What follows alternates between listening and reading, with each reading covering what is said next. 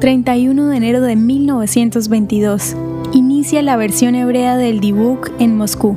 La versión hebrea del Dibuk o Entre dos mundos comenzó su exitosa presentación en el Teatro Javima de Moscú. La puesta en escena se desarrolla en el idioma yidis, cuando un espíritu posee a una persona viva.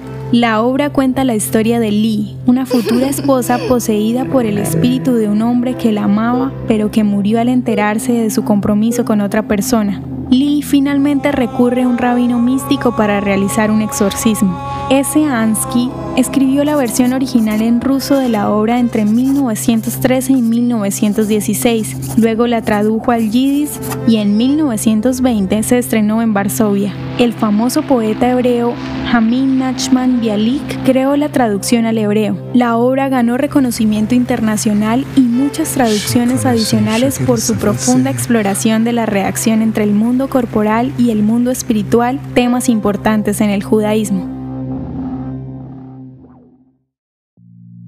¿Te gustaría recibir estos audios en tu WhatsApp? Compartimos nuevos episodios todos los días.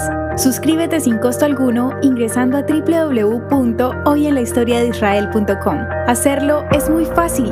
También puedes encontrarnos como arroba hoy en la historia de Israel en Instagram, Facebook, Spotify y otras plataformas digitales. Comparte este audio para que otros conozcan más acerca de Israel. Este proyecto es realizado por Philos Project. El contenido original de hoy en la historia de Israel fue provisto por el Centro para la Educación sobre Israel.